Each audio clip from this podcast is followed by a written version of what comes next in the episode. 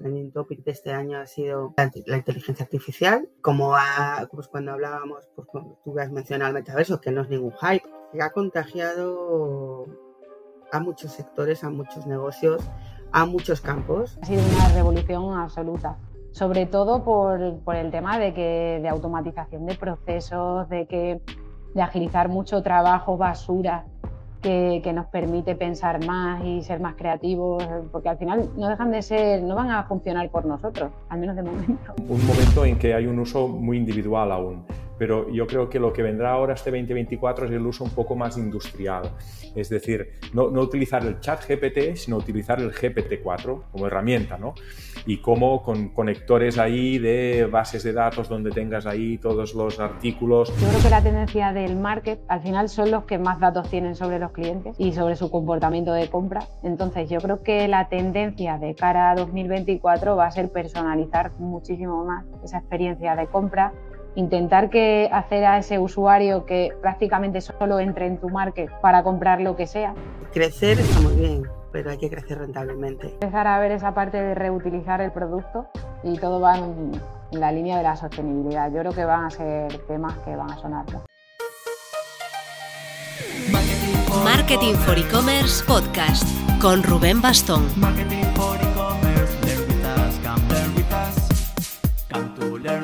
Hola marketer, 1 de enero. Si estás escuchando esto el día de lanzamiento, eres mi héroe. Nos hemos juntado muy tempranito, casi de reenganche sin dormir, para montar este, esta tertulia y que con el año recién nacido puedas inspirarte, parar un momento, escuchar esta hora de programa y estructurarte mentalmente para comerte 2024 como un campeón o campeona, con las tendencias clave bien interiorizadas y dimensionadas.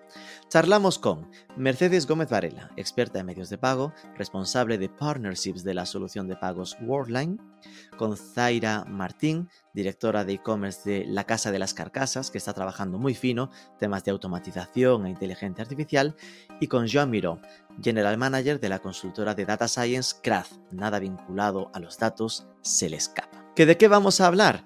De la acumulación de demanda en los marketplaces, la evolución de costes en paid media, tendencias en medios de pago, en la experiencia del consumidor, cómo adaptarse al fin de las cookies, que ya están ahí por fin de verdad, tendencia en redes sociales y bueno, es posible quizá que mencionemos en algún momento un poquito de inteligencia artificial generativa. Vamos con ello, pero antes...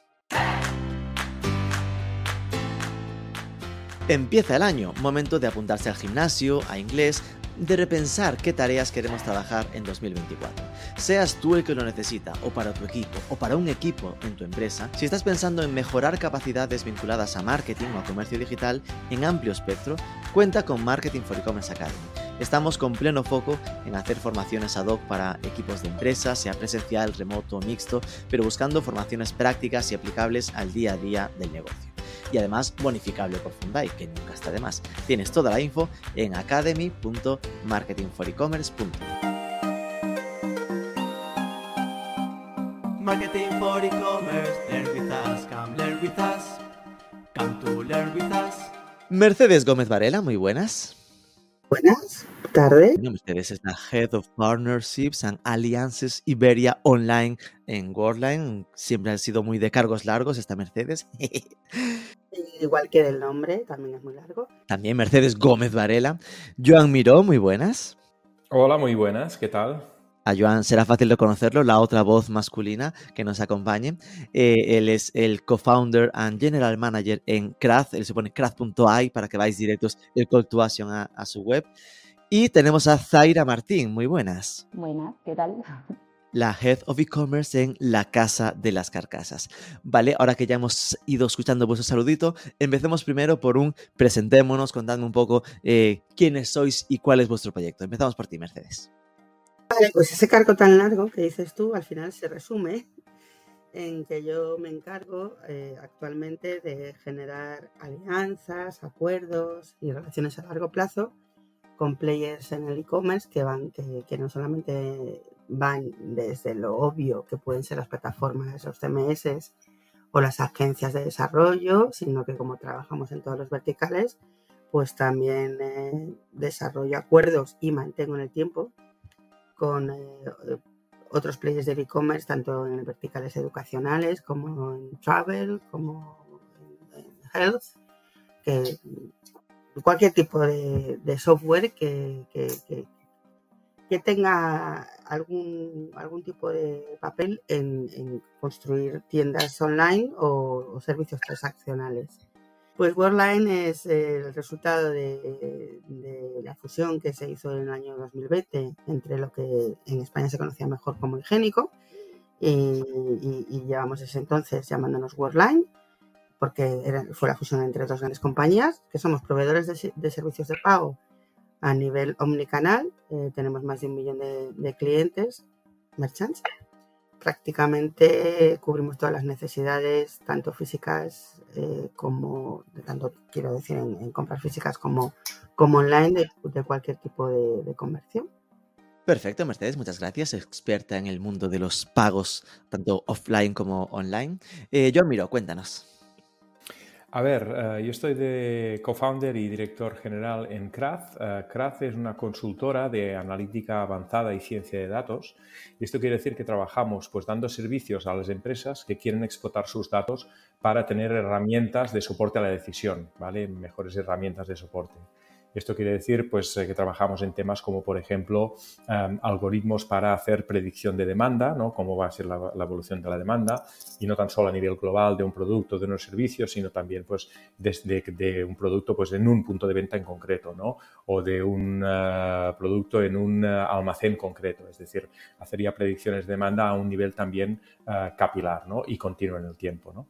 O predicciones a futuro, ¿no? Decir, oye, si, si lanzo una segunda versión de este libro que ahora es de esta manera, lo lanzo en la tapa blanda de bolsillo, ¿cuántos voy a vender? Pues, eh. Si lanzo este producto en la versión de 300 gramos, ¿cuántos voy a vender? Todo este tipo de, cosas más predictivas, ¿no? De algoritmos más predictivos. Entonces, bueno, eh, cosas que hacemos, pues esto, algoritmos predictivos de demanda, temas de evaluación de la eficacia publicitaria, de que cuál es el retorno de cuando tú haces una campaña, que te retorna esta campaña publicitaria, temas de scoring de leads, temas de segmentación, identificación de clusters de clientes que son accionables para luego que digas cosas distintas a gente que, espera, que espera oír cosas distintas de ti, etcétera, etcétera. Pero básicamente entramos a una empresa, miramos las bases de datos que tienen, ellos nos sugieren cosas que son pains y nosotros vemos cómo con los datos que tienen podemos solucionar estos pains que ellos tienen. Y esto es un poco esta labor que hacemos con un equipo de data scientists y de gente que, ah, pues eso, tiene temas ah, de habilidades ah, sofisticadas en el tratamiento de, datos y son cosas muy chulas y divertidas y que descubres muchas cosas y tiene un punto de muy, muy creativo, a pesar de trabajar con datos, tiene un punto muy creativo, muy chulo. Perfecto, ya, muchísimas gracias. Zaira Martín, cuéntanos estaba enfrascada en lo que estaba contando yo. pues yo soy Zaira Martín, e-commerce manager de la Casa de las Carcasas y bueno, gestiono toda la parte de venta digital de, la compañía, eh, tanto nacional como internacional. Estamos en Europa y en la TAM y en plena expansión ahora mismo, eh, abriendo próximos países en nada y muchas tiendas en nada también. Y nada, yo me encargo de gestionar eh, que vendamos en todos esos países, que tengamos un site en condiciones y bueno, y luego pues hacer un poco de prospección de canales internacionales para, para ampliar un poco. Y aparte pues gestiono un equipo bastante dinámico de que está al día y, y nada, que está la última para vender más y vender más y vender más. Perfecto, pues ya presentados los tres, eh, vamos entonces a mm, empezar poco a poco, porque esto es para de Tendencias 2024. Así que la primera para ir calentando es cómo habéis sentido el 2023, ¿no? Empezamos por Iván, si te parece. Eh, ha sido un año eh, muy innovador, estable. ¿Tú lo has visto en, en tu área o a nivel sector? Como yo daría dos dimensiones. Una, la dimensión económica que hay un punto como de incertidumbre y hay un, y un punto de, de, a ver qué va a pasar y que no se respira igual una alegría súper grande, ah, esto como a nivel macro de entorno económico, pero en cambio en la parte de data sí que es, eh, hay un poco de, no de hype, porque no hay hype, pero en, el sentido de que es un área donde realmente ah, hay proyectos, hay inversiones y hay interés en hacer cosas a partir de todo esto. ¿no? Entonces, quizá lo más relevante en 2023, hablando de cosas concretas, es eh, toda la irrupción de los LLMs, los Large Language Models, ¿no? el, tipo ChatGPT o GPT-4, que el ChatGPT es la interfaz para, para acceso, ¿no? Ahora mismo acaba de salir Gemini, eh, que también eh, luego hay la interfaz de BART que se apoya en esto y lo, como usuario lo podéis ver. Y esto ha sido una bomba Ah, brutal sobre todo el tema de ah, uso de data y, uso de data de mil diferentes maneras ¿no? y acceso a estos datos y demás. Entonces, ah, bueno, el, quizá el, gran tema aquí es qué pasará en el uso de estos modelos, cómo se van a desarrollar. Luego, si eso hablamos un poco más, pero un poco lo, en 2023, ChatGPT es como la big thing que, que, se ha dejado hablar del metaverso y se ha dejado de hablar de otras cosas que, que, eran, que eran hasta el momento lo que más se hablaba y ahora pues ChatGPT es todo, ¿no? Fue la palabra del año, ¿no? Mercedes. Estoy de acuerdo con, con Juan. Eh, hay una parte macro eh, que, bueno, que además no solo afecta a España, que, afecta, digamos, tanto a Europa a nivel de inflación compartida, eh, retracción del consumo, pero eh, eso también favorece, si centrándonos en el mundo del e-commerce, en, empujar, digamos, nuestro, nuestro negocio, porque, porque al final, bueno, pues eh, con las herramientas que hay de comparación, los marketplaces, etcétera, pues eso nos está beneficiando. Desde un punto de vista de soluciones hacia los merchants, pues eso también, eh, la incertidumbre económica, eh, el, recorte que algunas compañías han hecho en, recursos y en, inversiones, hace que los ciclos de venta de, cualquier solución o la toma de decisiones sobre algún cambio que implique grandes movimientos, eh, pues cambios de, plataforma, cambio de proveedores de servicios de pago, contratación de agencias o de un, servicio como el que, como el que proporciona la empresa de Joan, se toman mucho más a largo plazo y con, con, mucho más sentidiño, que decimos los gallegos. Esa es mi visión y, absolutamente de acuerdo que, el trending topic de este año ha sido la, inteligencia artificial y además esto ya es opinión súper personal, creo que no es solamente un hype, como pues cuando hablábamos, pues tú has mencionado el metaverso, que no es ningún hype, quiero decir, el metaverso está, pero creo que, la inteligencia artificial sí que, que, ha contagiado a muchos sectores, a muchos negocios, a muchos campos, incluida la medicina, con lo cual está aquí para quedarse y hay que buscar los usos, los buenos usos. Ok, Zaira, ¿tú cómo, viste este 2023? Bueno, pues al final estoy un, poco, estoy un poco con Mercedes y con Joan, que la inteligencia artificial ha hecho un boom, pero que llevábamos viendo inteligencia artificial muchos años, pero al final no al alcance a lo mejor de, de todos y con tantísimas herramientas y y con tantas oportunidades de trastear y de, investigar. ¿no? Entonces yo creo que para mí, al menos en lo que es el e-commerce y, eh, y, el marketing también digital, ha sido una revolución absoluta. Sobre todo por, por el tema de, que, de automatización de procesos, de, que, de agilizar mucho trabajo, basura, que, que, nos permite pensar más y ser más creativos, porque al final no dejan de ser, no van a funcionar por nosotros, al menos de momento sino que son herramientas que nos permiten eso, tener más creatividad o darnos más ideas o ayudarnos a hacer ese contenido que nos cuesta tanto porque nos hace bola. Entonces, bueno, en la parte que me toca del e-commerce, eh, nos ha ayudado mucho en eso. Y luego la parte que hablabais macro y demás, que ha hecho que se suban los costes de adquisición en la publicidad, una burrada y tal, yo creo que también ha hecho lo que comentaba Mercedes, que empecemos a mirar mucho más al dedillo la rentabilidad y los gastos de, en general de, proveedores, de herramientas, de todo. Y nos ha ayudado a optimizar. A mí al menos me ha ayudado a optimizar mucho. No es que estuviésemos sobredimensionando eh, con herramientas y proveedores, pero al final te das cuenta de que hay muchas cosas que puedes ir afinando y que quizás no estás utilizando y las tienes y cosas de ese tipo. Entonces ha hecho poner mucho más el foco en la rentabilidad y al final ha habido una parte positiva que es que el resultado ha sido mucho mejor. Vale, yo creo que eh, entonces eh, tenemos bastante coincidencia en que la inteligencia artificial ha sido como la gran novedad de 2023. Esto nos hace el puente perfecto hacia 2024 y al qué creéis que va a pasar en 2024 con la inteligencia artificial y cómo la estáis usando en el día a día, Zaira. te toca. A ver, nosotros en la empresa lo estamos utilizando en varios departamentos, pero lo que es la parte de e-commerce y marketing, sobre todo en contenido, en generación de contenido, pero a partir de, utilizamos generativas, ¿vale? Pero a partir de nuestro contenido. Es decir, no, no solemos crear cosas de cero, sino que a partir de nuestro contenido generamos más, entonces estiramos muchísimo más eh, ese trabajo y, sobre todo la parte de publicidad social, que, que, antes, por ejemplo, no lo llevábamos, eh, no lo llevaba un proveedor y lo hemos asumido nosotros por el tema de tener más delicadeza con el producto, con la compañía, con tu usuario, de lo que pueda tener un externo. Y, y al final, gracias a la generativa, hemos conseguido llegar con el equipo que teníamos, llegar a esa tarea, ¿no? Pues el tema de copies, de creatividad, de, de hacer incluso una estructura de, de, anuncios, de programación, de tal. Ahí nos ha servido muy mucho. Y luego la parte de internacional.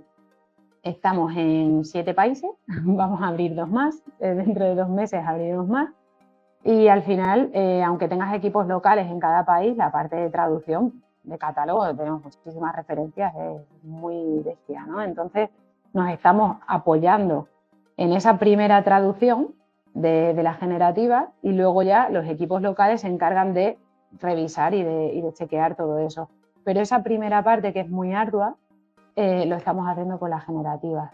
Y luego, bueno, pues eh, por otras herramientas que estamos utilizando, que también utilizan la IA, también nos estamos nutriendo de ello, como el chatbot de la web, que ya estamos, ya hemos puesto una partecita muy pequeña todavía porque nos da un poco de miedo, pero una parte que, contesta con IA y que la verdad es que está funcionando bastante bien. Y luego ya por último, eh, la parte de reseña de nuestros clientes. También estamos con la IA eh, sacando tags de, o keywords, como lo queramos llamar, de, cosas que son recurrentes, ¿no? ya sea para bien, de, para nosotros, añadirlo en las descripciones de producto o, incluso mejorarlo en los productos a la hora de fabricación y para mal, para cosas que a lo mejor el cliente le está dando importancia y a lo mejor nosotros a nivel diseño no se lo hemos dado y tenemos que empezar a dárselo o a nivel descripción no le estamos dando la suficiente información que busca para, para, que sepa cómo es el producto o no, oye, características tecnológicas y demás. Entonces, más o menos estamos en otras cosillas, pero más a modo de introspección, y, pero lo que estamos utilizando ahora a fuego es eso. Y te parecerá poco, ¿no? Yo creo que ha sido un, muy buen ejemplo de, estar poniéndose las pilas en utilizarla en el día a día, ¿no? Que muchas veces a mí mi gran miedo siempre con estos temas está en que se de como, sí, hay que usarla, pero sí, pero ¿qué? ¿No? En plan, ¿qué estás haciendo? Y aquí ya has mencionado para copies, pillar una base y conseguir extenderlo, o entiendo que reproponerlo, ¿no? Es decir, que igual de un artículo lo convierta a un hilo de tweets, cosas así. Eh, las creatividades, en plan, que te permita hacer más creatividades un, de un primer tiro para hacer temas de, publicidad. El tema de traducciones, chatbot y lo de las reseñas, recoger data para eh, reactivarla. Entonces, aquí ya hay alusiones para los dos interlocutores que nos acompañan. Mercedes, como traductora de formación, ¿qué tal? ¿Cómo llevas esta? ¿Y cómo crees que va a evolucionar esta parte de ella? Mira, os puedo asegurar, y esto ya, esto ya es hablar por hablar, pero bueno, yo acabé la carrera en el año 97. Ya doy pistas de la edad que tengo. Eh, ya entonces discutíamos el tema de serán los ordenadores, Google, bueno, Google Translate. No Google bueno, ya, nos va a quitar el trabajo. Que va, teníamos una base de datos que, que, que, que usaba, que, era de la Unión Europea, que no es historia. Eh, yo creo como, como Zaira que, sí, eh, nos hará el trabajo arduo, nos hará una primera, una primera criba, pero ayer estaba viendo además el, el, spot de Campo Frío, la resolución. Sabéis que, que, hay un toque humano que yo hoy por hoy, eh, hoy por hoy, no sé, yo, yo, yo o sea, esto no es, eh, yo, no soy gurú de nada, pero creo que todavía solo le podemos poner los humanos.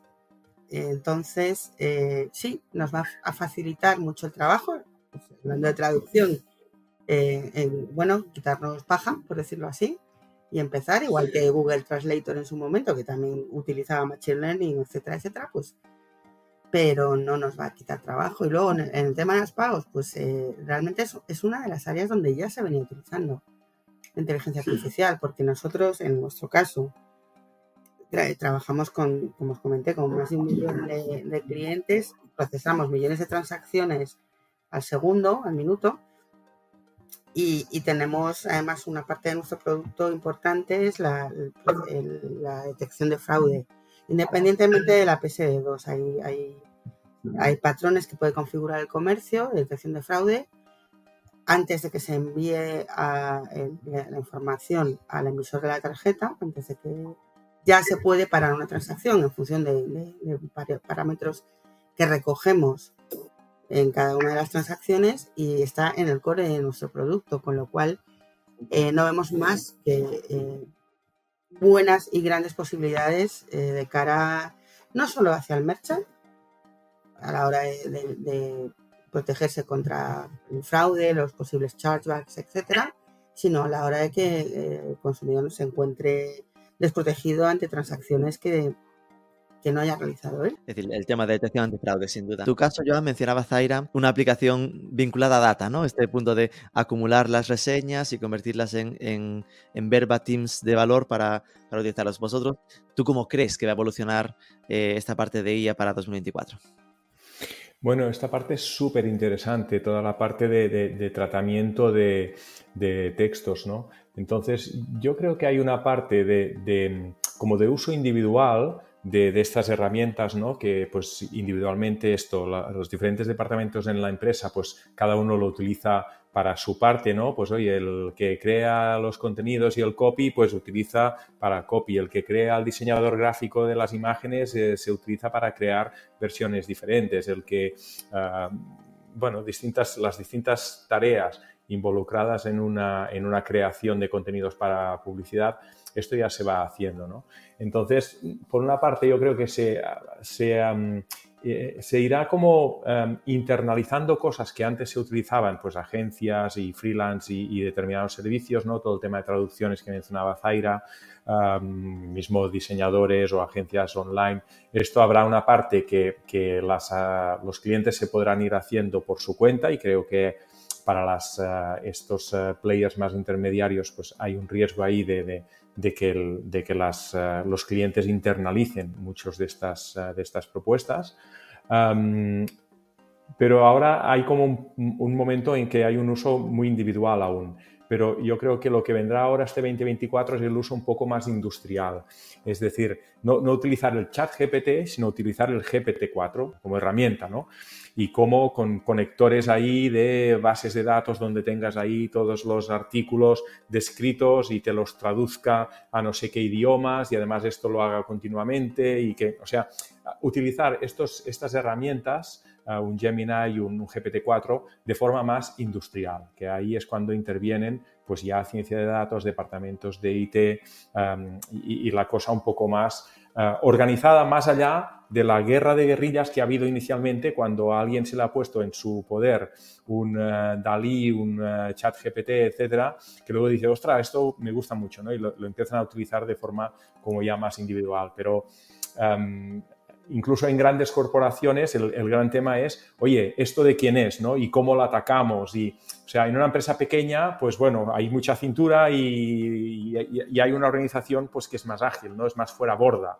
Pero cuando es un transatlántico, que, que, es un Titanic que va por el mar, uh, Titanic o el barco que sea, ¿eh? pero uh, un, se hunde. Cuando es un transatlántico, por esto, esto hay que organizarlo diferentemente. Entonces, cuidado porque quién hace qué y esto a quién afecta y, quién, y quién manda sobre esto y quién lo utiliza y quién prioriza los proyectos. Y entonces, cuando es ah, que a nivel corporativo tienes que ah, agarrar esta oportunidad de, la IA que está, ah, esto es un, es un, mega challenge organizacional porque mm, cómo esto se, se, se organiza y se baja y se, se discute y se, y se, organiza básicamente. ¿no? Entonces, el uso, sí, el uso individual es fácil, pero eso, el, meterle, el meterle esto en, una organización compleja, pues yo creo que ahí será el gran reto para 2024 de muchas empresas grandes de la adopción de IA, el, el deployment y, y, la organización efectiva para esto. ¿no? Entonces, eh, los grandes tienen este, este reto, los pequeños tienen otros retos, luego, luego os, os, cuento alguno más. Ay, se deja un, un cliffhanger para después, el Jan. Una cosa que comentabas interesante es, es este salto de, de, usar la versión abierta a usar una versión de empresa, que parece una tontería, pero no somos demasiado conscientes de que en la versión abierta estás regalándole datos de tu empresa. Es decir, hay gente muy inconsciente que sube un Excel para que le dé formato y ya, la ahí sube un Excel con... Solo un Excel. Es que yo me he encontrado mm, con, personas que son programadores que están subiendo código para que les ayuden en, su código mm, propio de empresa, ¿sabes? De, de, aplicaciones.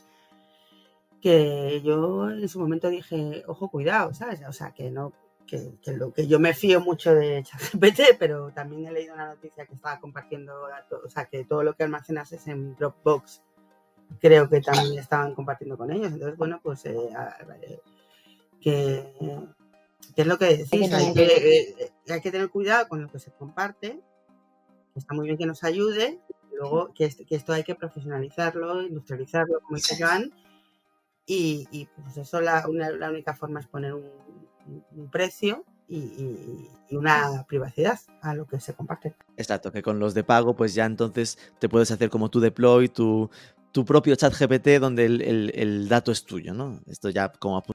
Eh, bueno, es que nosotros no lo, no lo usamos para... O sea, Obvio, obvio. eh, abramos campo, ¿vale? En plan, inteligencia artificial, aunque después Joan si quiere nos complete esas dos tareas. Em, otras tendencias, ¿vale? Que me vienen a la mente. Eh, vale, yo siempre soy de los que noto, o que mi, lectura siempre es así, o estos últimos años, que cada vez se va concentrando más el consumo a través de marketplaces. No solo Amazon, aunque también, sino que eh, los líderes de categoría van eh, concentrándose, em, convirtiéndose incluso a marketplace. ¿no? Esto, ¿cómo creéis que evolucionará? En tu caso, Zaira, ¿vosotros estáis vendiendo marketplaces o a nivel sector, cómo notas que evoluciona esto? Nosotros vendemos en varios marketplaces. Sí que es verdad que en nuestra categoría de productos eh, hay muchísima competencia en los marketplaces donde podemos vender y una competencia muy agresiva, sobre todo a, nivel precio. Entonces, eh, nuestro market más potente es Amazon, obvio. y luego estamos en muchos markets tipo PC Componentes, El Corte Inglés, Irabia, pero eh, la venta es muy residual en comparación con el resto de nuestros e-commerce o Amazon. Eh, la tendencia, yo creo que la tendencia del market al final son los que más datos tienen sobre los clientes y sobre su comportamiento de compra. Entonces, yo creo que la tendencia de cara a 2024 va a ser personalizar muchísimo más esa experiencia de compra, intentar que hacer a ese usuario que prácticamente solo entre en tu market para comprar lo que sea, como hace Amazon, pero mucho más personalizado. Al final yo creo que ya no se van a ver tanto los datos, que ya hablaremos luego del tema de las cookies, ¿no? pero sí que se va a medir mucho más el comportamiento del usuario para, para adelantarte a las necesidades que puedas llegar a tener. ¿no? Y, y, con eso engancharle un poco más. Yo creo que van a ir por ahí. Y luego aparte hay, hay marques diferentes, o sea, están los marques que son multicategorías y luego todos los marques que están saliendo ahora, que están muy más de nicho, por decirlo de alguna manera. Y yo creo que esa va a ser la tendencia, ¿no? Que ya la, llevamos viendo desde hace un par de años o tres, que todos los grandes e-commerce están pasando a ser market, porque gran parte de su catálogo empieza a ser de otros vendedores externos. Y yo creo que esa es un poco la, la tendencia. Para nosotros, como la Casa de las Carcasas, nos sigue yendo mejor con, como e-commerce propio, pero porque al final, al menos en España, ya tenemos una marca muy consolidada y es verdad que, bueno, que aunque competimos con Amazon igualmente, estamos ahí arriba, plantando de cara. Estaba pensando si meterme en... Allá está cierto meme de la Casa de las Carcasas de ¿por qué tienen tiendas y nadie entra? No te metas, no te metas. No, pues mira, te lo voy a decir ahora mismo. Venga, ha llegado el momento. Las tiendas tienen gente. Estás un día X y la tienda está vacía, probablemente el Zara que esté al lado esté vacío, el Tiger que esté al lado esté vacío. es muy fácil, ¿no? Es un chiste fácil, pero, pero os aseguro que vendemos carcasas. La última vez que estuve en Oporto, estaba vuestra tienda en la calle comercial, que sí, que, por excelencia de ahí, no sé si la seguís manteniendo, pero está a tope. Y me encantó la experiencia eh, yo no iba a comprar, pero la persona que me acompañaba sí quería comprar una funda de, un iPad. Y no solamente eh, le vendieron la funda del iPad, sino que también... Eh, ¿Y tiene móvil? Sí, pues encima, no sé qué. y una protección de, de, la pantalla, etcétera, etcétera. O sea que mm, yo digo... Mito, mito desbloqueado. Sí, a ver, es que tiene, tenemos un chef de ventas, no quiero aquí hacer proporción de pero tenemos un chef de ventas muy cerrado, luego no es la típica tienda de que tienes que coger lo que te dé la gana, es, venta al detalle, te, ayudan, te asesoran. Entonces, al final está todo preparado para que el cliente se vaya feliz y con su funda, su cristal o lo que toque. Muy bien, Zaira. aprobado en desbloqueo de mitos. Eh, sobre lo de marketplaces que hablábamos, Mercedes, ¿tú cómo ves esta, esta evolución? es, necesaria eh, y, conviene, creo, conviene, eh, que se vayan desarrollando esos marketplaces como más de nicho y que incluso los propios eh, e-commerce que ya tienen desarrollado su propia base de clientes sobre un determinado producto o categoría de producto puedan ampliar esas, esas cosas que están, o sea, esos productos que están vendiendo. Y y veo que por ahí van los tiros, incluso el, tan manido B2B que en e-commerce parecía que no acaba de arrancar. Os aseguro que hay muchísimos este, y hay proyectos de eh, marketplaces en, B2B eh, muy gordos a nivel de compras entre empresas. Tendemos siempre a pensar que, el e-commerce está ceñido al B2C a la compra por el consumidor, pero los, los hay negocios B2B que, que poco a poco les ha costado, digamos, pero también, bueno, eh, ejemplo de pandemia, eh, la, adopción que, cambio de mentalidad que ha habido en, alguna, en algunas personas, con lo cual yo, yo veo que sí, que, los marketplaces están y seguirán y, y que Amazon, evidentemente, prevalecerá, pero hay países donde Amazon por ejemplo, en Estados Unidos ya Walmart le, hace sombra. No quiero hablar mal de nadie, pero Amazon se ha aprovechado mucho de su, de su capacidad competitiva e incluso ha instaurado, coge información de clientes para que luego retirar al seller. Bueno, esto Jordi, Jordi Ordóñez podría hablar mucho más que yo, pero bueno, creo que, que ha llegado un poco la democratización del marketplace, ¿no? Y el modelo está, está segura, está cerrado y aquellos e-commerce que tengan ya una buena base de, clientes, pues pueden encontrar productos complementarios que ofrecerles y veo fenomenal, incluso ya no solamente en la parte de productos complementarios que se vayan de su scope, sino eh, en la segunda vida. Hay muchos, muchas empresas que están ya instaurando, pues como Decathlon, son clientes nuestros, u otros que, que va muy ligado a la sostenibilidad también, que ofrecen segunda vida productos, reventa, eh, recondicionados, etcétera. Y eso al final eh, es recurrencia, es engagement, es, que tu cliente vaya a tu, a tu site y, encuentre lo que necesita.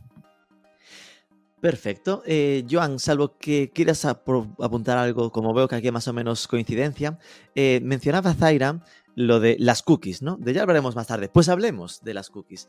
En tu caso, que además controlas más bastante de este tema, em, ¿qué crees que va a pasar en 2024 con el mundo de las cookies y cómo mm, crees que deben las marcas prepararse para lo que se prevé a priori como un entorno más cookieless con lo de Google cargándose las cookies de Chrome y estas cosas?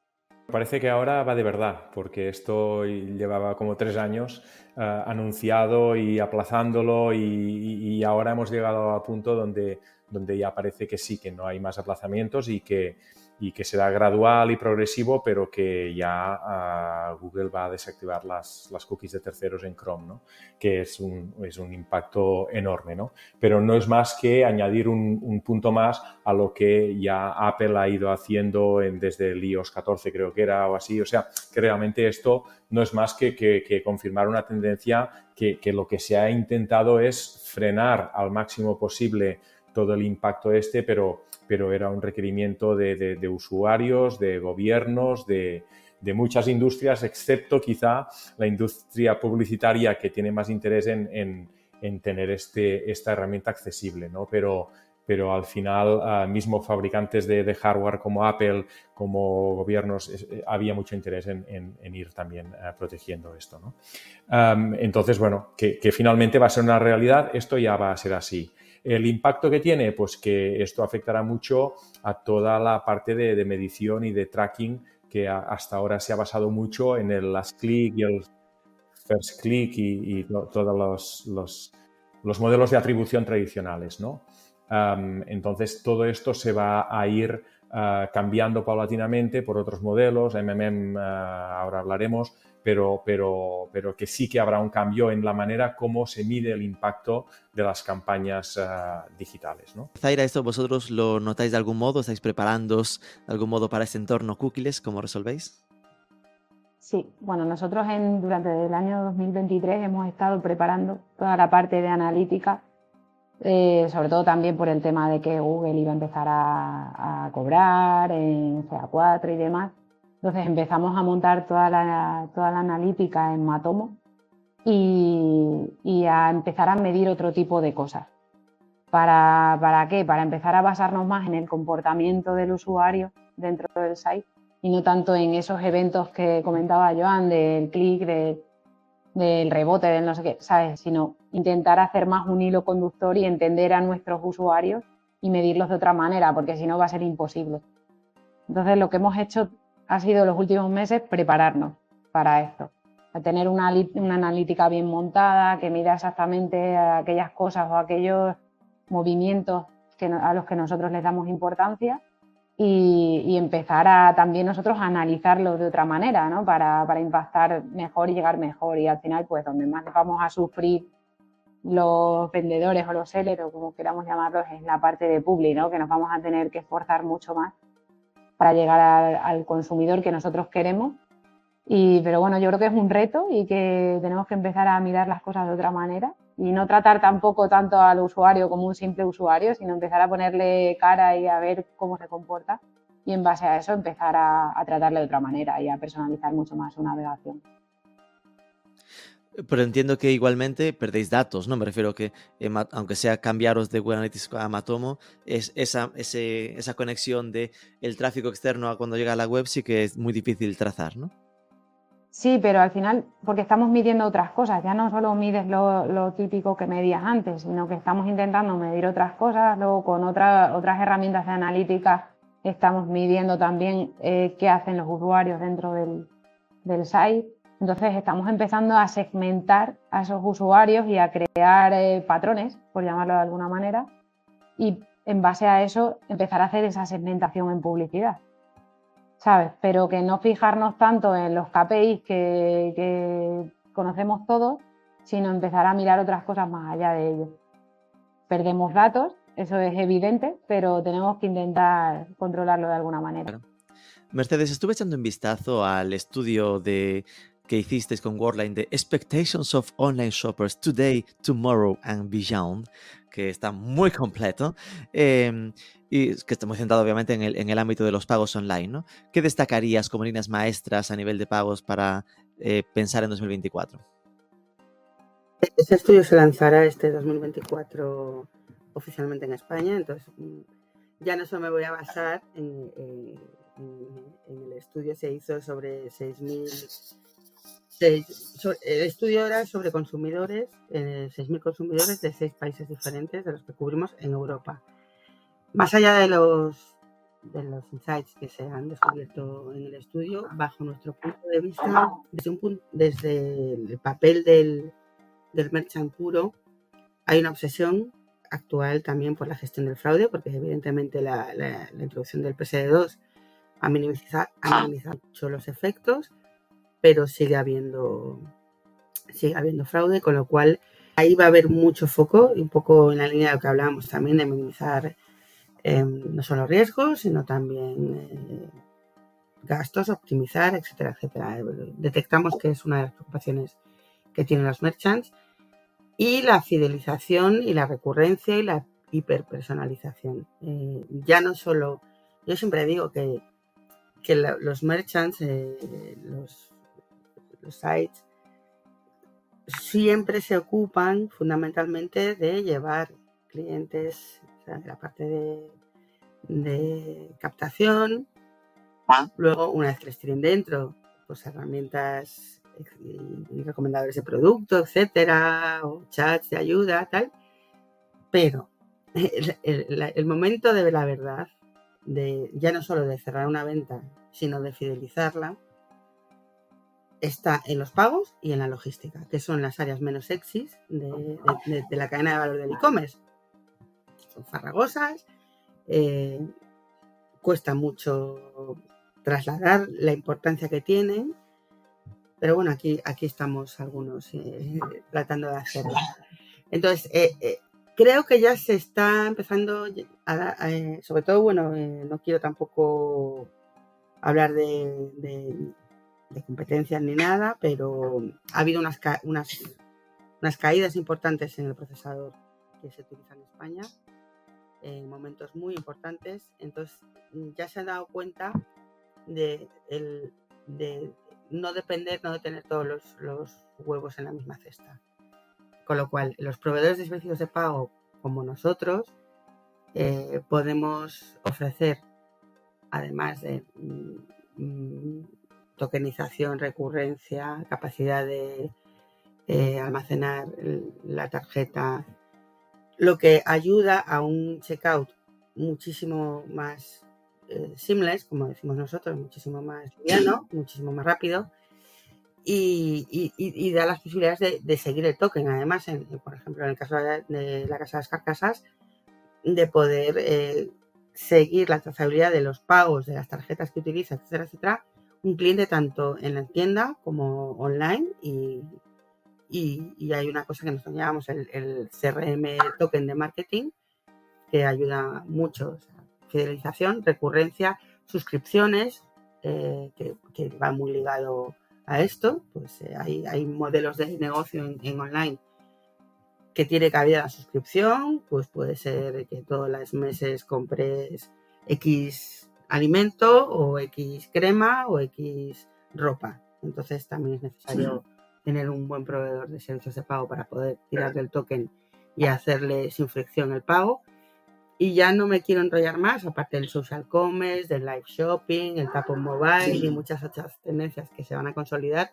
Me gustaría también pararme en el cambio que ha sucedido, sobre todo en estos dos últimos años, del mix de pagos en España. El mix de pagos veníamos de eh, tarjetas y PayPal y contra reembolso. Hmm. Y en estos dos últimos años eh, ha habido un auge, obviamente, de Bizum, hmm. que es un gran medio de pago, que no solamente es importante dentro de España, sino para e-commerce europeos que quieran vender dentro de España.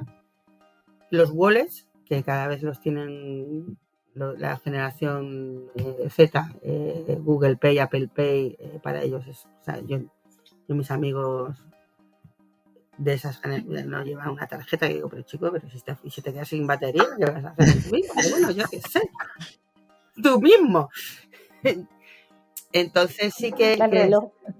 ya, bueno, ya, claro, pues yo, en fin, bueno, en fin, yo ya te digo. Yo que soy de las que no lleva tarjeta.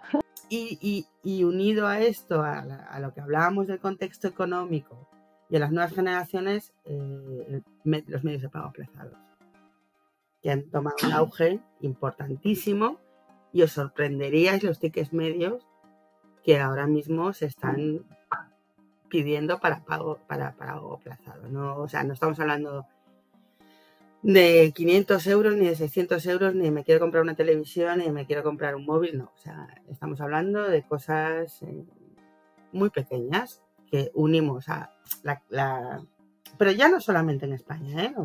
sino a nivel general. Eh, eh, es, así, bueno, la gente prefiere, y sobre todo porque frente a las tarjetas de crédito que, metían unas comisiones muy altas, eh, los medios de pago aplazados como Klarna o Ney, que son los que tenemos nosotros integrados, por ejemplo, tienen, en concreto Ney tiene la modalidad de mm, cargar eh, los intereses al usuario o a la tienda o un mix, pero siempre van a ser muchísimo más bajas que una tarjeta de crédito. y esto ha llegado para quedarse. Ok, muchísimas gracias, Mercedes. Eh, volviendo a la, parte de, los medios, ¿no? Que antes le preguntaba a Zaira lo de cómo hacían para eh, aplicar la, atribución al estar cambiando esto de, las cookies y tal. También se habla del encarecimiento que está eh, sucediendo con, los medios, ¿no? Esto lo estáis notando, es decir, ¿qué crees que va a pasar con los precios de, de la publicidad digital en 2024? Pues lo mismo empezaron a decir en 2023. al principio de 2023. Y fue bastante, ¿verdad? Eh, y, yo creo que va a seguir subiendo. O sea, cada vez son más los vendedores que utilizan publicidad, la publicidad cada vez es más cara, cada vez, cada vez pujamos más por todos por las mismas palabras. Entonces yo creo que al final es una cuestión de, que empezamos a, mirar la publicidad de otra manera o va a ser inviable. Y luego hay otra parte que comentaba Mercedes también, que es de esa retención y, de esa recurrencia, ¿no? Que al final, si tú consigues, eh, te gastas X en captar a eh, un lead o un cliente, si luego consigues que haya una recurrencia de, esas compras, ese coste de captación evidentemente va a bajar. Entonces yo creo que donde está la clave de, minorizar el impacto de los costes de adquisición está en intentar ir después a fidelizar a ese cliente, a, buscar esa recurrencia o a subir esa cesta media, como comentaba Mercedes también con el tema de los pagos, irlo un poco con el tema porque nosotros hemos subido el ticket medio gracias a los, métodos de pago aplazados, entre otras cosas, pero ha sido algo determinante también. Entonces, eh, hay que intentar ir a subir ese KPI, ¿no? la cesta media, para que el coste de adquisición eh, tenga un impacto menor y fidelizar al cliente. Siempre se ha hablado durante muchos años de la fidelización, pero es que realmente es súper importante porque todos aquellos que venden servicios o productos de recurrencia, tipo yo siempre pongo el ejemplo del pienso del perro, ¿no? Porque yo le compro por internet el pienso de mi perra y lo tengo que comprar cada mes y medio. Entonces, al final, si te suscribes a, un programa que, tienes un porcentaje de descuento anual o mensual, esa recurrencia hace que el coste de adquisición prácticamente sea nada, porque están consiguiendo algo mucho mejor, ¿no? que es que fidelizarte como marca y que no pienses en, otro, en otras marcas, con la competencia que hay, por ejemplo, en el tema de los piensos, ¿no? Hay una competencia brutal en los precios. Pues tú ya tienes una suscripción en una marca, no te vas a ir a buscar precios cada mes en otra, ¿no? Entonces yo creo que es muy importante eso, el buscar esa recurrencia, el el atar al cliente a tu marca, ¿no? El que se fidelice bien, de verdad. Muchas gracias, Zaira. Joan, em, ella al final se escapa de, bueno, asumo que esto va a encarecerse, así que tengo que trabajar más la fidelización, aumentar esta eh, ticket medio, está muy interesante. Eh, tú que al final, como tenéis eh, con CRAD lo del marketing mix modeling, ¿no? El trabajar estos modelos de atribución tanto online como omnicanal. ¿Qué aprendizajes estás sacando un poco de vuestros clientes de qué es lo que mejor funciona o, cómo sueles recomendar que arreglen estos desaguisados de problemas de medición? A ver, lo, que mejor funciona, cada, cada industria tiene sus canales y, ¿sabes? Hay, hay industrias que, para las cuales pues, TikTok no es relevante y las hay que TikTok es súper relevante, ¿no? O Pinterest, que también son canales pues, que son para algunas industrias pues, muy importantes y otros no, ¿no? Ah, o Bing o lo que sea, ¿no? Eh, entonces, bueno, cada, cada industria tiene sus canales. Al final nosotros lo que decimos es que es importante medirlo bien y medirlo con metodologías que de verdad te ayuden a tomar decisiones, porque muchas veces, y hay muchos clientes que se quejan de decir, hostia, es que esto ya no sé dónde estoy y ya no sé eh, de verdad cuál es el, retorno de, mi publicidad y qué es lo que funciona y no. Porque pues, el dato de la plataforma publicitaria te da un dato de ROI, pero el Google Analytics te da otro dato y al final tú estás confundido, ¿no? Y luego lo que vendes en realidad de tu RP también ves que tiene otro dato y dices, bueno, pues al final yo veo lo que vendo, veo lo que me dice Google Analytics, veo lo que me dice la plataforma y bueno, y con esto tengo un poco de, lío, ¿no? Y si sumo todos los datos que me dicen que venden las, cada una de las plataformas y los sumo, me da el total de las ventas o más em, y es que aquí no cuadra nada, ¿no? Entonces, em, lo importante es tener eh, algún tipo de metodología que dé tranquilidad al, anunciante, ¿no? al, cliente de, decir, oye, pues de eso me fío y esto es una buena herramienta de soporte a la decisión. Luego, si los precios están más caros o menos, bueno, pues, eh, pero al menos que tengas una, buena decisión. ¿no? Y, últimamente nosotros hemos apostado mucho por hacer los marketing mix modeling, que esto es lo que creemos que actúa mucho como árbitro de, todo esto, porque lo que hace el modelo es cargar toda la información de todas estas plataformas publicitarias, cargar la información de ventas y encontrar los patrones que hay de cuándo has hecho qué presión en, cada plataforma y ver cómo esto correlaciona con las ventas. He explicado muy a lo bruto, pero, pero de alguna manera va un poco así. Y esto es lo que te dice, bueno, pues parece que cuando tú haces push en estas eh, plataformas o en esta plataforma o en esta campaña en esta plataforma, pues esto te responde de esta manera ¿no? y, te encuentra los, los patrones y es como un árbitro que, mirando una curva, que es la evolución de la curva de ventas o de número de leads o lo que estés midiendo como curva, te asigna cuál es el peso de todos los factores que realmente afectan a la evolución de esta curva. ¿no? Y, entonces el hecho de que haya un árbitro yo creo que es... Que es Em, da mucha garantía o da mucha tranquilidad a la empresa de decir, bueno, al menos tengo una fuente que con sus márgenes eh, de error que los hay, pero al menos em, tengo una fuente que, me cuadra ¿no? y, que, y, encuentra cosas que, también me, me, encajan mucho a mí, que ya sabía que este estaba un poco sobreestimado porque me sube, no sé, me sube SEM eh, cuando yo hice una campaña de televisión, pero yo sé que la gente vio el anuncio en la tele, se buscó y pinchó en el, en el link y entró. Y claro que SEM se me disparó, pero, pero, pero no es SEM, no es que tenga que, invertir más en SEM. Eh, ¿Sabes? Es, que la tele me causó esto. Entonces, todo este tipo de cosas, pues eh, MMM lo encuentra y los clientes dicen, vale, pues esto me, me, encaja. Va un poco por ahí. Ok, estamos acercándonos ya a la hora. Eh, entonces, me voy a las tres últimas preguntas. Esta va, em, la empiezo por Zaira. Acerquémonos al mundo del social media, que aún no le hemos tocado, ¿vale? Eh, sí mencionamos en su momento, eh, mencionó Mercedes, por ejemplo, el live shopping como tendencia. Em, te pregunto por ahí, ¿no? ¿Por qué redes sociales o qué redes sociales crees que están más en tendencia por las que hay que apostar para 2024? Y si estáis tocando o probando cositas de live shopping. A ver, Empiezo por el final. Eh, no hemos hecho todavía nunca live shopping como tal. Hemos trabajado con muchos influencers eh, que han hecho lanzamientos de campaña en vivo, eh, enseñando el producto y demás. Pero lo que es live shopping como tal, nunca lo, nunca lo hemos trabajado. Quizá este año sea el año de, hacerlo. Pero, pero aún no lo, no lo, hemos trabajado. Y luego en el tema de redes sociales, sí que es verdad que yo no, no lo lleva a mi departamento, lo lleva el departamento de marketing. Pero a nivel publicitario, o sea, a nivel de inversión, eh, yo creo que TikTok eh, va a ser la sorpresa, pero actualmente es muy, muy, muy caro. O sea, al menos nosotros hemos hecho alguna prueba para nuestro producto. O sea, yo hablo siempre de, nuestra, de nuestro ticket medio, ¿no? de nuestro producto. Para nosotros tiene un coste elevado con, con el retorno que hemos obtenido hasta ahora con las pruebas que hemos hecho.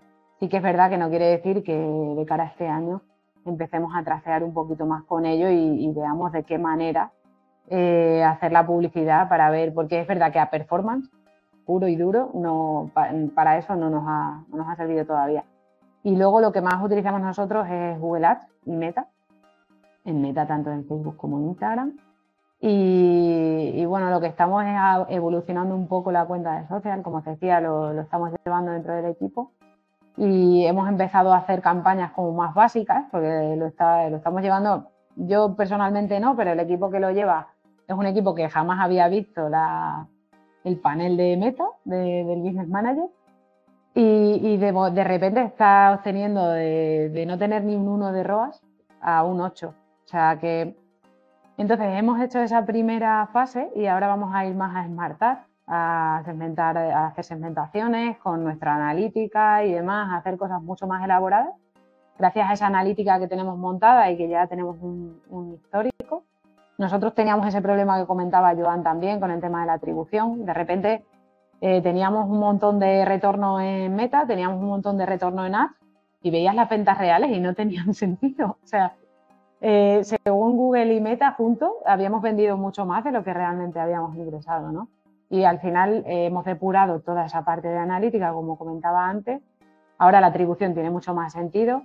Al final cada plataforma tiene su metodología de atribución y siempre es difícil encajarlo del todo, pero por lo menos tienes esa realidad de lo que está pasando, de qué canal te está trayendo realmente ese tráfico, o sea, lo tienes mucho más medido y eso te genera esa tranquilidad de que tu inversión está controlada. Entonces, yo de momento voy a seguir en Google y en Meta. TikTok estamos testeando de vez en cuando, pero para campañas más a nivel macro, a nivel branding de compañía y no tanto a, conversión. Y Amazon Ads sí que lo trabajamos. Es verdad que no es la inversión más alta a nivel publicidad, pero bueno, como estamos en Amazon sí que tenemos, trabajamos sobre todo sponsor product, las campañas de sponsor product. Y, bueno, es que Amazon, Amazon es duro de roer. Entre la comisión que se lleva más la, más la publicidad, tienes que estar tocando los hilos continuamente para que no se te vaya de las manos y, no se te convierta en pagar a tu Amazon y que Amazon te pague a ti. Qué bueno. Oye, tremendo lo de pasar de menos de uno de ROAS a, ocho. Es un resultado. En el momento en el que, en el que tienes esa sensibilidad sobre el producto eh, y le empiezas a dar otro aire a las creatividades, a los copies y empiezas a contar realmente lo que es tu producto de la casa de las carcasas y no lo que cree un proveedor, que al final vende igual, y no es por hablar mal de, las agencias, ni mucho menos, pero al final venden zapatos, venden, pero el, producto no lo están tocando igual que lo tocas tú, ¿no? En tu casa. Entonces, esa sensibilidad y ese cariño se nota. Eh, Mercedes, hay cierta percepción de, en, general, ¿no? Lo comentamos al principio, bueno, hay dudas, incertidumbre de cómo evoluciona el mercado a nivel digital. Yo es que después me voy a los datos y en 2022 el crecimiento a nivel de digital era de 25%. Y en 2023, hasta los datos que hay, era de más del 20%. Es decir, que mm, a veces choca un poco la percepción que hay como en mercado con los datos reales o los datos oficiales. ¿no? Eh, ¿Qué crees que va a pasar para 2024? Crecer está muy bien, pero hay que crecer rentablemente. Aquí se habla de volúmenes, pero no de rentabilidad. Se habla de euros gastados, pero no, ingresados, pero no de revenue. Nadie eh, es capaz, evidentemente, porque, pues porque nadie va a dar los datos internos de una empresa. Entonces, la penetración va a crecer, em, obviamente. Además, eh, yo creo que ya no quiero sacar el tema de la pandemia otra vez, pero bueno, hubo, un cambio de, hábitos, una pérdida de miedo en, una parte importante de la población que todavía no había eh, probado el e-commerce. Sobre todo, eh, es importante también para seguir creciendo la capacidad de unificar la experiencia de compra tanto en tienda como, como online para que el consumidor mm, sienta que, está siempre acompañado por la marca eh, en todos los aspectos y las nuevas generaciones, eh, pues yo qué sé, no les cuentes que vayan a, estar, eh, yo no sé, en mi percepción, dos horas buscando las zapatillas en una tienda. Con lo cual el crecimiento se va a sostener y va a seguir creciendo. Para mí la clave es que igual yo creo que ya hemos alcanzado por fin la madurez en este país del e-commerce que tanto perseguíamos. Ahora toca racionalizar y, como Zaira está haciendo en su empresa. Buscar rentabilidades y buscar, eh, pues, eh, rascar, rascar y rascar y rascar para, que los crecimientos no sean pura, puro porcentaje. Eh, ¿Crecer a base de qué? Pues, crecer a base de hacer las cosas bien muy bien tirado. Es decir, que, ok, eh, estamos en ese reto ya no de facturación, sino de rentabilidad. Como bien comentaba Zaira, de, oye, Amazon Ads guay, pero o estás atento o pierdes dinero. Así que hay que estar ahí bien vigilantes. Eh, vale, nos vamos a la última pregunta y esta es ronda final, una para cada uno, pues la misma, eh, que es ese momento de mm, alguna tendencia que creáis que no hayamos comentado y si decís, pues no las hemos tocado todas, sería un mm, recapitulemos y démosle un consejo a quien nos escucha de si tengo que probar algo, ¿qué debería ser para este 2024? Arrancamos por Joan Miró. Sí, yo más que hablar de, algo que no hayamos hablado, reforzar la idea del tema de IA y todo el tema de la industrialización de todos los modelos de LLM, de los chats GPTs y de los Geminis que acaban de anunciar hace una, dos o tres semanas. Eh, o sea que irá un poco por ahí, ¿no? De, de toda la implementación de, de procesos y de modelos de inteligencia artificial en las empresas para muchas distintas áreas, ¿no? Pero esta parte más ah, industrial, digámoslo así, o, corporativa, ah, yo, yo creo que ahí sí que este año será un año muy fuerte en, este, en, esta, en esta parte. Mercedes Gómez Varela, de Worldline. Pues para mí es eh, hiperpersonalización eh, y eso implica muchísimas cosas, tanto a nivel de publicidad como de medios de pago, que es lo que a mí me incumbe, como de recomendaciones de productos, como de las newsletters, etcétera, etcétera. Y busca de rentabilidad y, de profesionalización eh, eh, de, tu site. Como, es decir, no te quedes con lo básico, que a veces lo básico porque pueda ser muy barato eh, a veces, eh, te puede. No, te hace crecer tampoco. Se compara un poco más en algunos, en algunos de los verticales. Sí, yo creo que lo suelo entender como lo de escalarlo, ¿no? Es decir. Sí, es una palabra que yo no utilizo, es más de. Yo es que soy más de corpo. No, no, quiero decir, yo es que soy persona de, de gran empresa. es más claro. vocabulario startupero. pero sí, es, que es así, eh, escalar, es escalar, es decir, eh, eh, a veces es que hay como cosas preconfiguradas en la mente, decir, pues es que me da coste. A ver, es que se pueden hacer ejercicios de rentabilidad también. Hay herramientas en toda la cadena de valor de e-commerce que a lo mejor son pues oye, hay que pagarlas, es que todo gratis se acabó. Es como lo que hablamos de chat GPT, pues eh, al final habrá que pagarla. y además eh, ellos han utilizado, el otro día hablaba con un compañero mío de marketing en UK, han utilizado el método de la mancha de aceite, ¿sabes? Eh, suelto la, tecnología gratuitamente, consigo masa crítica y cuando ya tengo muchos adeptos, pues...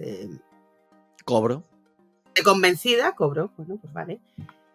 Eh, pero también van a, invertir en mejorar, pues efectivamente, lo que no puedes es eh, agarrarte a, gratuidades o a, temas, porque, porque las no, no, te va a permitir escalar, ni diferenciarte, que es lo importante. Hmm. Zaira Martín, la casa de las carcasas. Bueno, yo creo que va a estar muy centrado en la IA, en la parte de inteligencia artificial. Eh, creo que también vamos a empezar a ver cómo se genera esa seguridad con la IA y qué empieza a pasar por todo el tema este de que te pueden clonar la voz, que te pueden clonar la imagen, el tema de los pagos, cómo va a funcionar todo esto y cómo se va a solventar ese posible fraude que puede haber, ¿no? Yo creo que va a ser lo que haga ruido y, también en las, en las, empresas van a empezar a profesionalizarse con las herramientas. Ahora hemos trasteado todo eh, de manera unitaria, ¿no? Hemos, resolvemos ciertas cositas de nuestros departamentos, pero yo creo que se va a integrar en, el core de las empresas ¿no? y que va a facilitar muchas cosas. Y luego, aparte, que no hemos hablado, pero bueno, lo dejo ahí ya para otro día, eh, yo creo que el, tema de la sostenibilidad, que no lo hemos tocado, pero cada vez está más en auge, en la logística, en los pagos, en todo, y yo creo que va a ser algo que va a seguir dando, dando muy fuerte y que al final nos vamos a tener todos que adaptar. Ese eh, ahora cada vez más en los e-commerce encuentras puntos de recogida, eh, empiezas a ver otras maneras ¿no? de, envíos y de logística en los pagos, el tema de los pagos aplazados. Yo creo que en 2022 ya se ha visto mucho, pero creo que va a ir mucho más allá esa parte. Y el back market, el tema de reutilizar y tal, con Zara, no sé si visteis que el otro día, que va a empezar a... Para Toda esa parte, bueno, el otro día hace mucho, pero que va a empezar, pues eso, que todas las empresas van a empezar a ver esa parte de reutilizar el producto y todo va en, la línea de la sostenibilidad. Yo creo que van a ser temas que van a sonar mucho. Pues me alegra que digas esto, Zaira, como final, porque me lo dejas votando para decir que nuestro siguiente Next, el del 15 de febrero en Madrid, va a ser Next Eco todo el día centrado en el tema de la sostenibilidad a nivel digital, así que es que estamos ahí en la pomada. Y, esto de la inteligencia artificial y, el cronado de, voces, es que sin duda, ¿creéis que yo iba a trabajar el 1 de enero?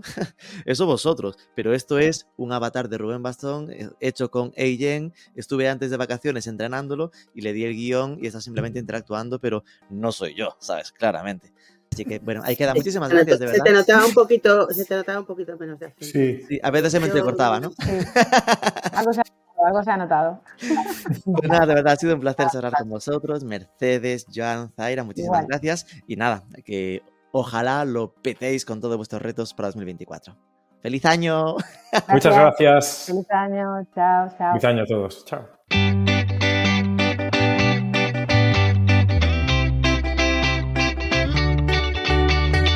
Aunque confieso haber pasado un valle de cierto hartazgo de la inteligencia artificial generativa, me queda claro que es algo a lo que no puede darse la espalda, que está modificando nuestras rutinas más básicas y que si no te metes estás convirtiéndote en menos productivo que tus vecinos. También me gusta o me ha gustado el realismo de esta charla sin paños calientes, que los paid media, los medios de pago, los de pagar Google, Meta, son caros y lo van a ser más. Y que el e-commerce ha madurado, que tiene ya su foco no solo en el crecimiento, en la facturación, sino en la rentabilidad. Espero que te haya sido estimulante.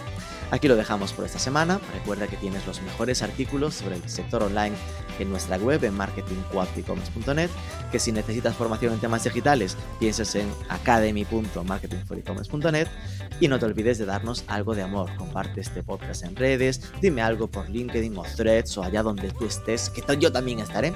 Suscríbete al podcast, déjanos 5 estrellitas en Spotify, que siempre ayuda al posicionamiento y nos escuchamos el próximo